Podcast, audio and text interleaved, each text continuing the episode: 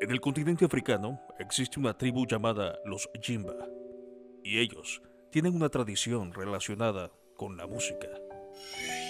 Cuando una mujer de esta tribu sabe que está embarazada, se va a la selva, medita, reza, hasta que aparece una canción. Se trata de una canción para cada persona. Es la canción para su bebé. Cuando el bebé nace, la comunidad se junta y le cantan su canción. Esta lo acompaña durante todas las etapas de su vida, incluyendo el día de su matrimonio. Pero si en algún momento esta persona comete algún acto que va en contra de los principios de la tribu, en lugar de castigarlo, la tribu lo reúne en el centro del pueblo y le cantan su canción como una especie de homenaje para recordarle quién es y de dónde viene. Esta misma melodía, que es única, lo acompaña durante toda su vida y hasta el momento de su muerte. Ahora que conoces esta historia, dime, ¿cuál es tu canción? Amigas y amigos del lado B, bienvenidos a un nuevo episodio de su podcast. Hoy tenemos un invitado especial, Pablo Acosta. Pablo, ¿cómo estás? Hola, hola a todos, ¿cómo están? Bien, bien, gracias. Aquí uh, mi nombre es Pablo Acosta y no sé si muchos de ustedes no sabrían, pero yo y David trabajábamos juntos en Univision antes de que me viniera para la universidad. Entonces, tenemos esa conexión aquí, muy encantado de estar aquí con todos ustedes. Y bien lo, de, lo, lo dices, la conexión es eh, musical, porque cuando yo empecé a conocer a Pablo, eh, me di cuenta que tenía unas referencias musicales muy interesantes y más aún, eh, de pronto me cuenta que, eres músico, que compones tus canciones. Cuéntanos un poco de, de cómo empieza ese afán por la música. Mm. Bueno, sí, yo nací en Guatemala, ¿verdad? Y mm, siempre fui un patojo bastante exótico y me, gustaba mucho la música, encontrar mucha conexión a la música y era un, niño muy emocional, ¿no? Y, pero nunca tenía ritmo. Y yo fui a un colegio que se llamaba el Instituto Austriaco Guatemalteco y mi maestra de música era una alemana súper genia, ¿no? Así que toca el piano y se sabe todo el ritmo, pero yo era el único niño de la clase que no podía seguir el ritmo. Y un día de esos me dijo, te tienes que quedar a clases extracurriculares aquí para recibir ritmo. Y me quedaba después de, la, de, de las clases a una clase extra de ritmo, solo para mí. Y gracias a Dios, ¿no? Con todo eso, pude yo encontrar el ritmo en mí. Y, y, mi papá me compró un bajo porque me gustaba mucho Gorillaz, la, la banda uh, británica Gorillaz, me, me encantaba. Y mi papá me compró mi bajo y a los 12 años empecé tocando. Eh, es como empecé con ese sentimiento para, de... Pablo, y para quien no lo sepa, mencionaste la palabra patojo. En Guatemala así se les dice a los niños. A los niños. Interesante porque cuando cada vez que yo te escribo siempre te digo, ¿cómo estás, patojo? sí, ajá, exacto. Entonces, pero me parece curioso porque quien nos esté viendo por YouTube eh, mirará a Pablo y dice, bueno, él no parece guatemalteco, tienes una pinta de alemán, cuéntanos por qué. Bueno, pues mi, mi mamá tiene sangre alemana, ¿no? Mi abuelita y mi abuelito uh, son de Alemania. Bueno, eran de Alemania, eh, que en, en, paz descanse, ¿no? Y pues fui a, una, a un colegio, como les estaba contando, un instituto austriaco, no es alemán, pero eh, insistieron de que yo supiera alemán. Y muchas, mucha parte de mi, mayor parte de mi cultura familiar y personal eh, sí tiene bastantes uh, cosas sobre el alemán, ¿no? ¿Qué tanto influyó en ti, eh, por ejemplo, toda esa cultura que tenías uh -huh. en casa eh, a la hora de escuchar música? ¿Escuchabas mm. música alemana también o no? Bueno, sí, mi abuelita le encantaba poner a discos de Mozart, de Beethoven y todas esas músicas clásicas, ¿no?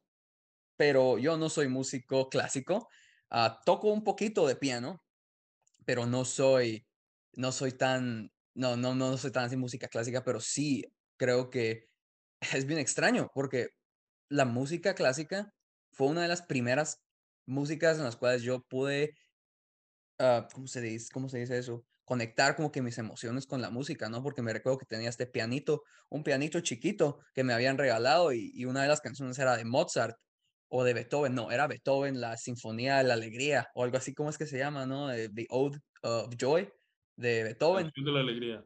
Es la canción de la alegría. Y, y, yo ponía esa canción y me ponía a escucharla y me ponía a llorar porque me daba, me, me daba sentimientos cuando tenía como seis años más o menos. Y de plano, eso sí, me imagino yo, mi teoría es que sí habían conexiones con pues, mi familia, mi abuelita y la gente más cercana a mí. Y ahí es cuando empecé a sentir emociones. Mira, qué interesante lo que mencionaste, esa anécdota. A los seis años, escuchando una música clásica, eh, te pones a llorar. Es, es importante porque eh, psicológicamente, y vamos a hablar en el futuro con una psicóloga, de cómo la música influye en nosotros, de cómo también la música te estaba dando referentes familiares, también eh, de, de, tus raíces, de tu cultura, de tu esencia, de cómo sos y de cómo ahora básicamente te has convertido en un músico, que incluso me comentabas que Ayer sacaste un single, cuéntanos un poco de esto. Sí, sí, aquí estoy, yo estoy estudiando en San Luis Obispo, en Calpoli, y aquí tenemos una, una cultura bien firme de músicos que hacen su música solitos, ¿verdad? Que algunos van a estudios, pero yo tengo una banda que se llama Couch Dog, eh, como se dice, el sillón de perro, ¿no? Couch Dog, y tocamos música como que punk, surf rock, es un poquito más fuerte, ah, no es metal, pero es, es así como que guitarras y, batería un poco uh, recio, pero yo personalmente me gusta un poquito más la música, un poquito más delicada. Y me puse a escribir ah, hace unas semanas mi primer single, mi sencillo de Pablo Acosta, bajo el nombre Pablo Acosta. Se llama, es un mini, mini, mini EP de dos canciones que se llama If I Had Only Known. Una canción se llama um, I Will Stay Here y la otra se llama How Blissful. Y si las escuchas las dos juntas es como una experiencia, ¿no? Y sí, acabo de sacar, acabo de sacar ese EP ayer, salió. Y con Couch Talk tengo ya un álbum pequeñito también. Escuché la de I Will Stay Here y me gustó mucho. Y inmediatamente mm, no pude descifrar lo más cercano que pude decir que o pensar que era este género, dije, este es música indie, me recordó a eso. Sí, es indie, pero tengo una conexión que te va a fascinar a ti, que nadie más, muy poca gente va a entender, porque, digamos, aquí en San Luis Obispo me miran como Pablo, el que hace música que es de Guatemala, pero no son guatemaltecos, son americanos y de otras culturas, ¿no? Y me, a mí me reconocen por Pablo, ese que toca en Couch Dog, porque mi banda tiene bastantes shows y somos bastante populares aquí. Pero si te diría yo que I Will Stay Here, ese pianito que escuchas, tiene inspiración con mi novia se está poniendo vieja de Arjona, de ahí saqué ese tipo de como que canción de cuna, ¿no? Tiene ese sentimiento indie de cuna, así como la, la, la caja que le da,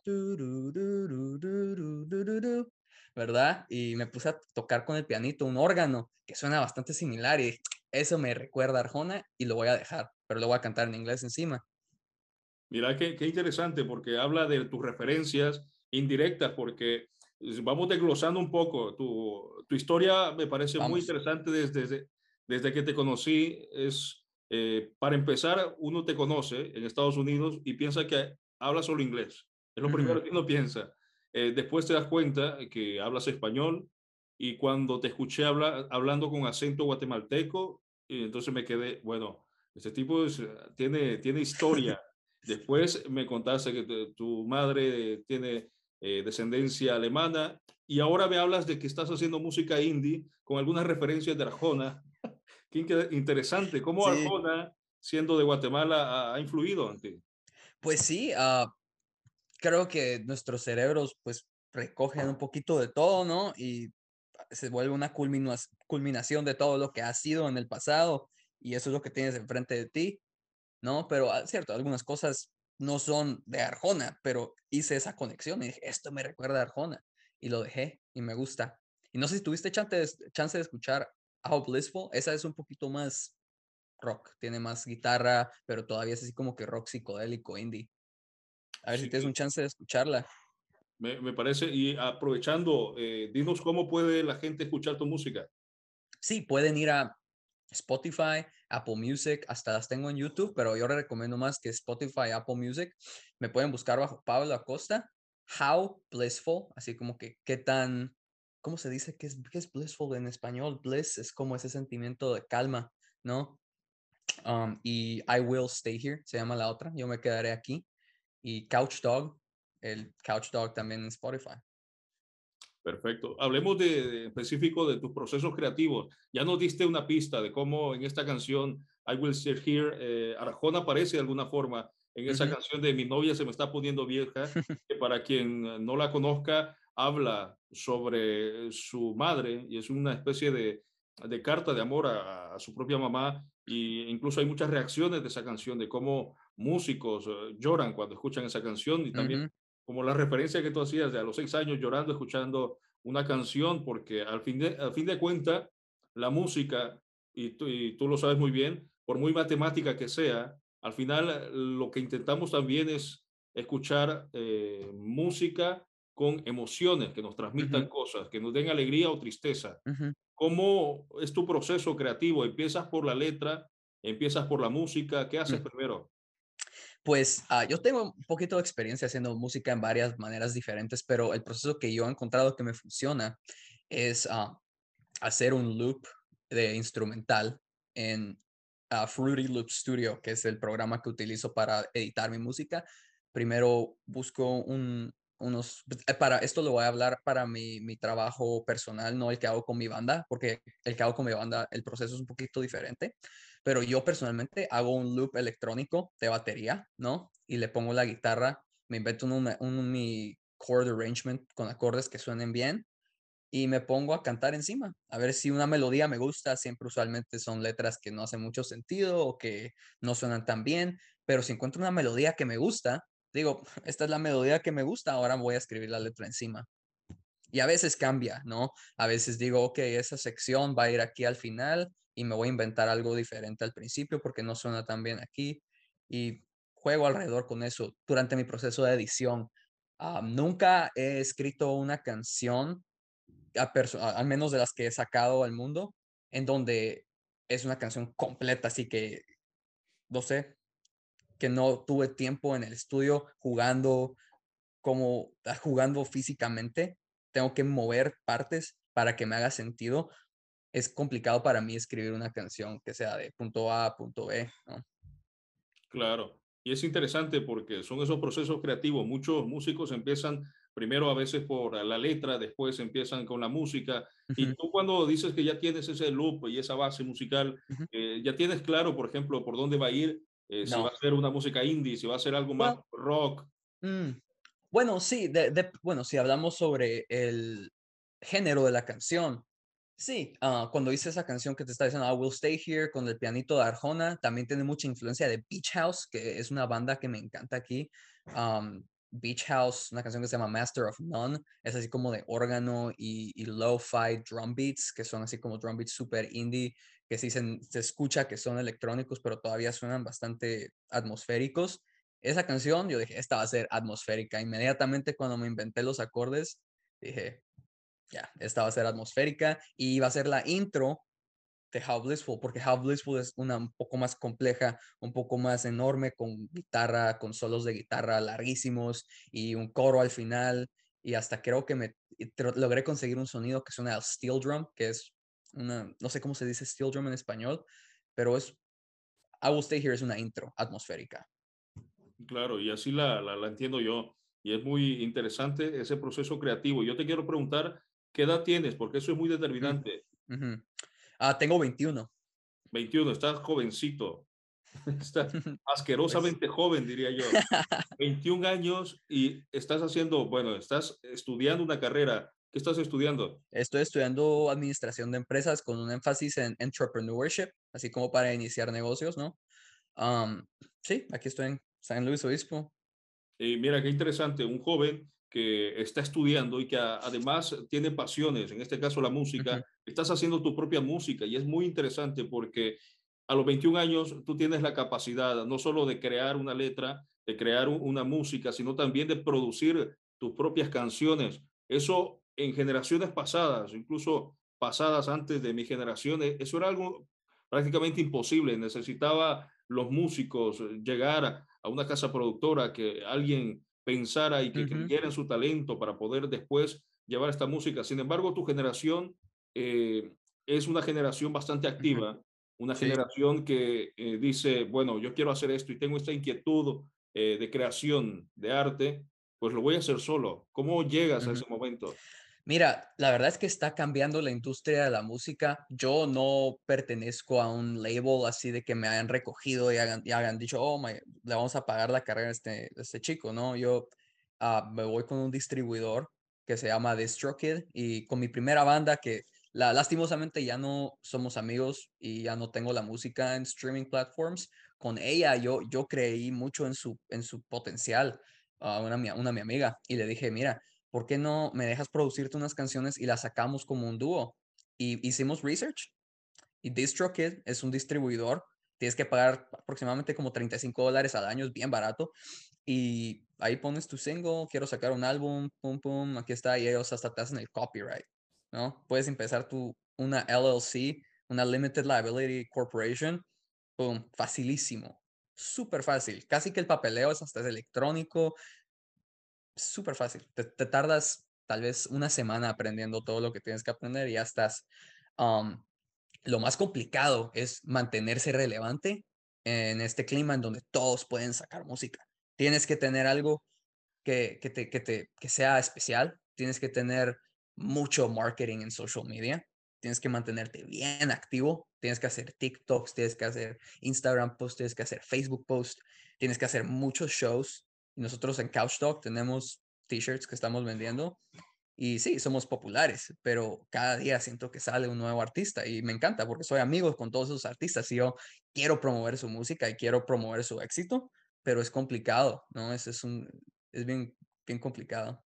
Y ese tema es interesante porque de alguna forma la yo le llamo la democratización de los medios ha venido a facilitar eso, que, que tú, por ejemplo, en tu casa eh, puedas hacer una canción y la puedas distribuir como ya nos explicaste a todo el mundo prácticamente, pero también existe esa posibilidad de la fugacidad, es decir, que si alguien eh, te escucha en este momento, eh, te escuche ya solo una vez, y porque después viene 10 bandas que, que, va a escuchar, entonces hay una especie de, de, montaña de información, pero ¿cómo haces tú, por ejemplo, para poder seguir vigente y para poder de alguna forma no morir?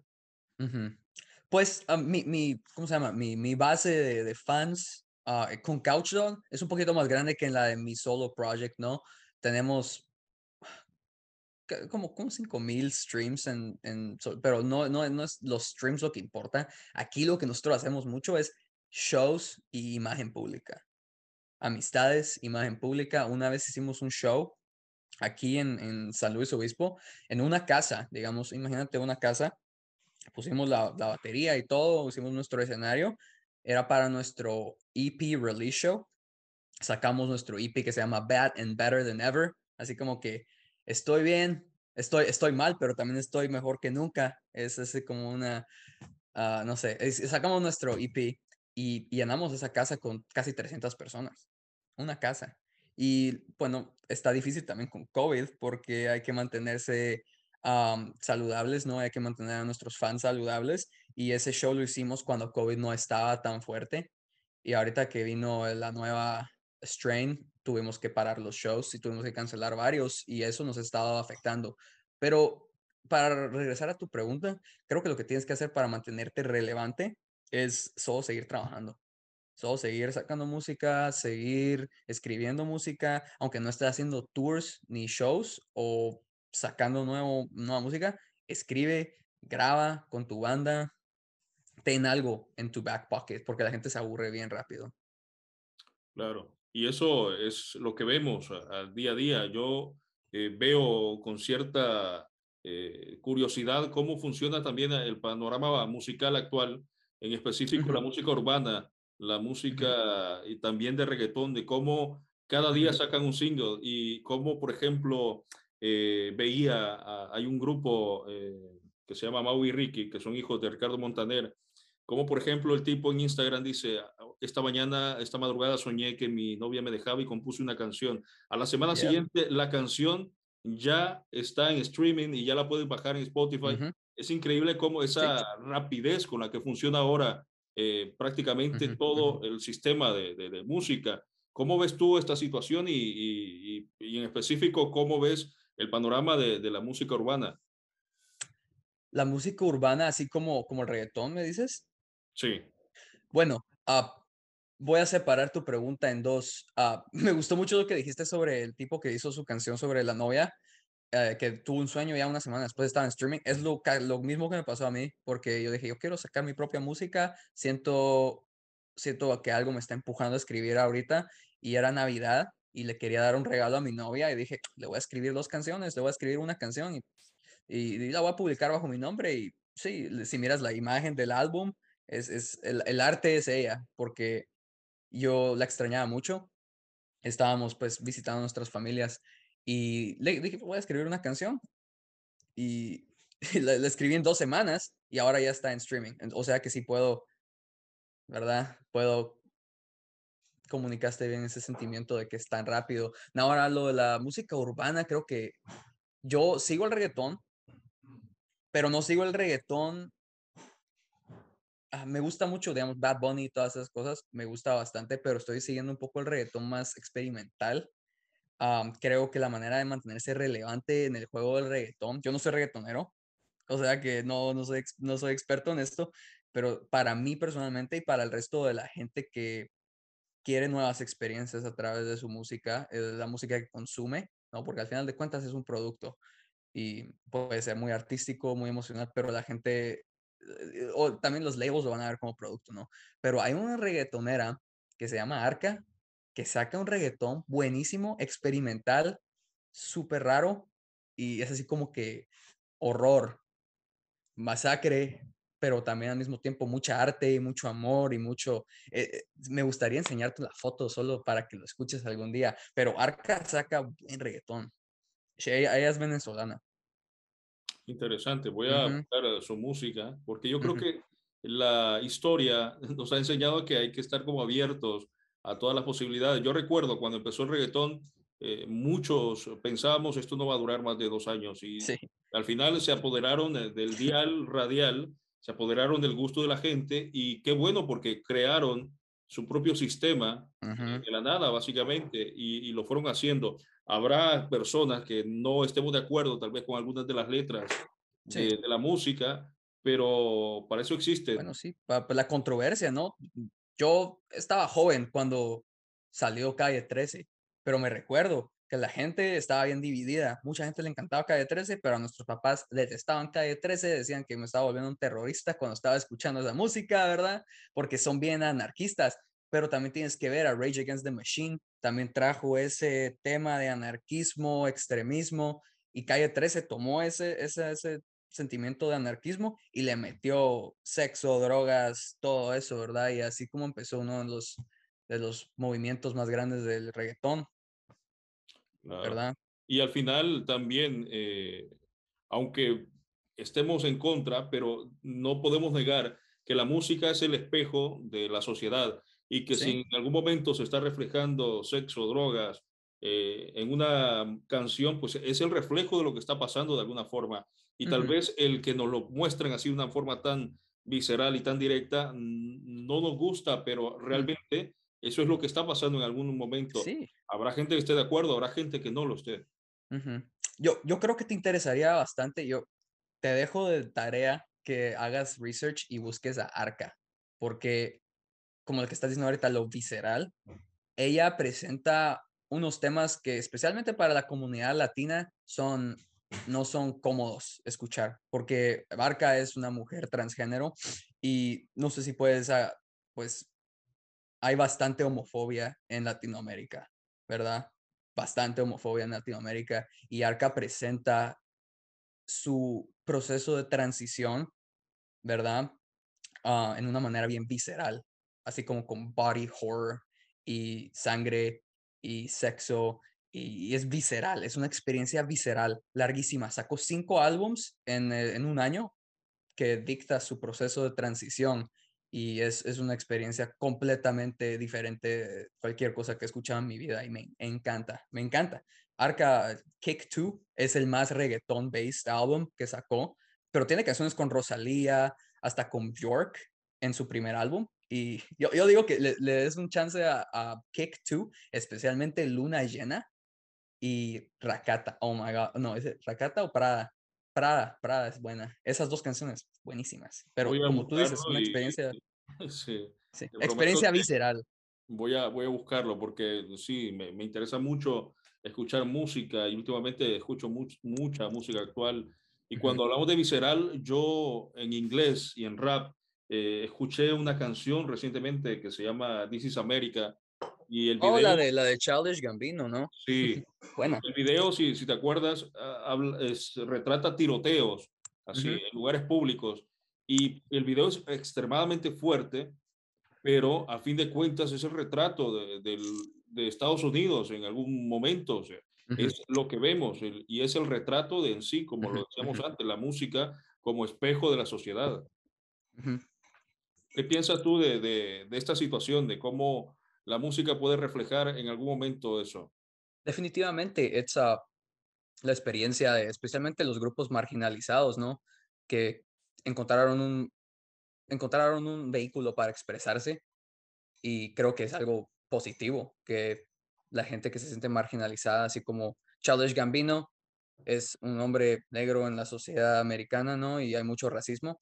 Y creo que es importante para todas las personas que estemos expuestas a esa experiencia. Y, y da, ¿cómo, cómo se dice? Eh, ¿Cómo se dice? Ah, exposure, ¿no?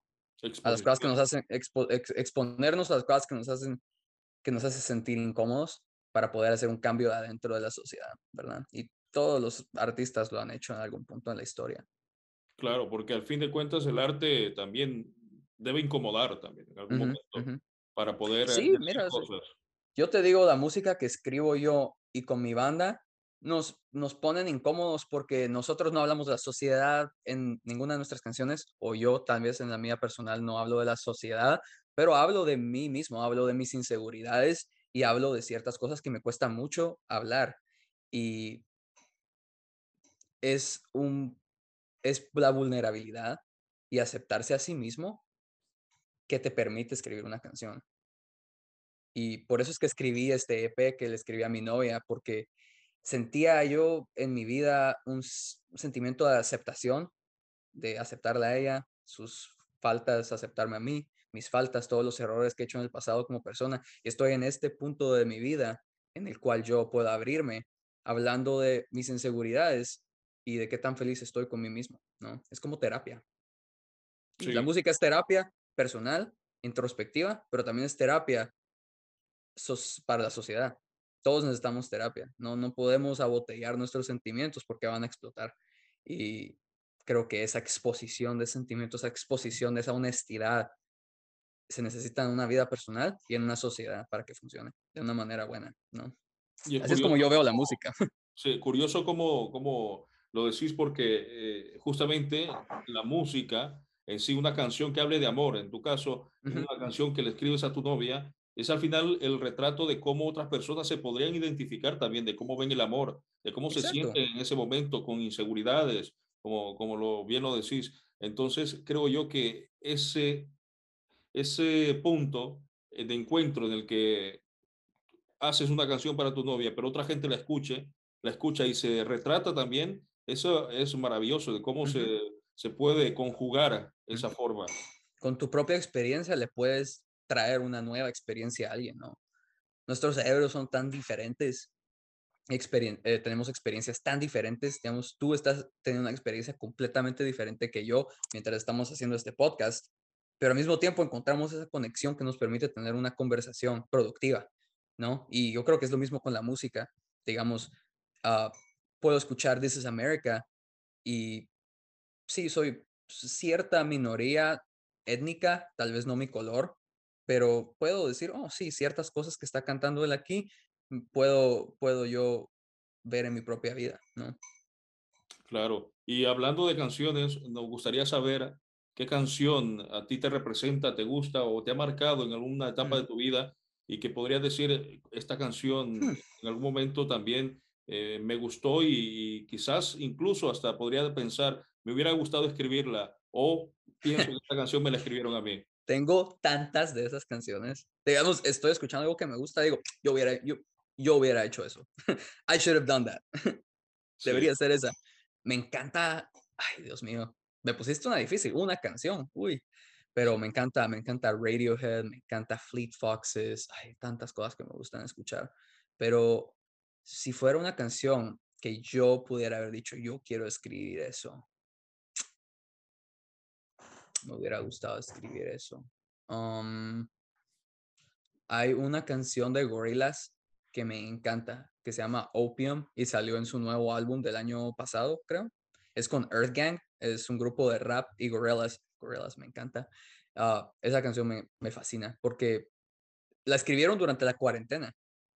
Y durante la cuarentena yo estaba sufriendo bastante con, mi, con mis relaciones interpersonales porque estaba pasando, yo tenía que ir a terapia, me sentía abrumado, me sentía solitario, me sentía atrapado, no solo físicamente por la cuarentena que estaba pasando, pero también con ciertos problemas emocionales que tenía con una amistad y cosas románticas, cosas así, ¿no? Problemas que tenía personales en mi vida. Y esa canción de Gorilas, de Opium, se trata sobre, he estado tanto tiempo aquí encerrado durante la cuarentena, durante no sé, me, siento atrapado, voy a ser apto para salir a la sociedad una vez esto haya terminado. Y por supuesto, yo no estaba completamente alejado de la gente, estaba trabajando, todavía me comunicaba con mis amigos y mi familia, pero me sentía yo en un, en un espacio completamente alienígena, completamente diferente. Creo que puede haber sido una depresión leve o, o algo así. Y, y sí, esos sentimientos de, uff, me siento tan atrapado ahorita que no sé si voy a poder salir a la sociedad y funcionar como funcionaba yo antes, pero creo que a través de esa experiencia, escuchar esa canción, me, me ayudó a aceptarme, es decir, me tengo que aceptar, el primer paso para sentirme apto es aceptarme como soy ahorita, tomar los pasos que tenga que tomar como persona para mejorar y, y eso es lo que te empuja, ¿no? Y esa canción me empujó muchísimo. Y qué interesante porque mencionabas y decías, la música es terapia y cuánta terapia necesitamos en la pandemia, en el encierro, y cómo la música significó para todos, creo yo, un refugio, una forma de, estar acompañados, de sentirnos menos solos en algún momento. Qué interesante cómo la música, en tu caso, en esta, con esta canción específica de Gorilas, me dices, que prácticamente te ayudó y te, te hace, y la incorporas no solo en tu día a día, sino también en las decisiones que tomas en tu vida, en cómo influye también. Y eso es importante porque tú que eres un creador musical, entonces eh, puedes entender que en algún momento la música también representa eh, no solo un desafío a la hora de, componer una canción, sino también una responsabilidad, porque lo que estás diciendo para alguna persona puede ser una verdad absoluta. Sí, no, exactamente. Me, me gusta, me gustan las conexiones que haces, David. está bueno que tengamos esta conversación. Me encanta hablar de música.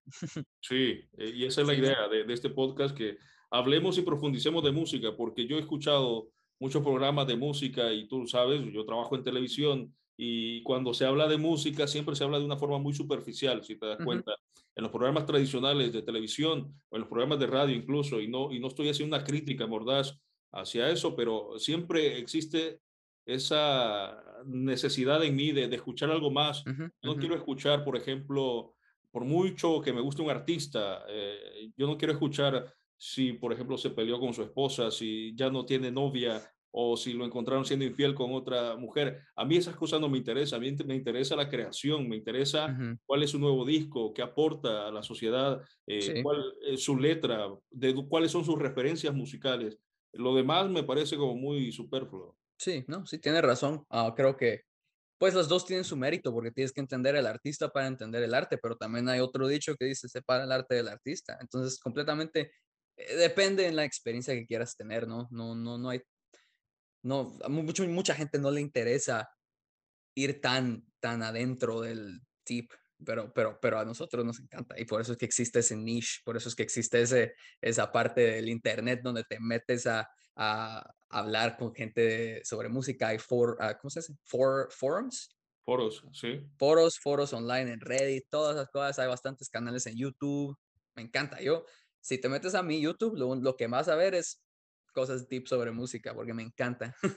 Y por eso este podcast se llama Lado B, porque normalmente en el pasado, no lo viviste vos, pero antes, no sé si sabes, habían cassette, habían CDs, habían... Este, bueno, creo que ahí, tengo, mi, tengo mi record player con mis ah, records.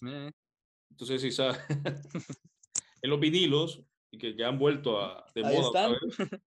Había la, la cara, el lado A y el lado B.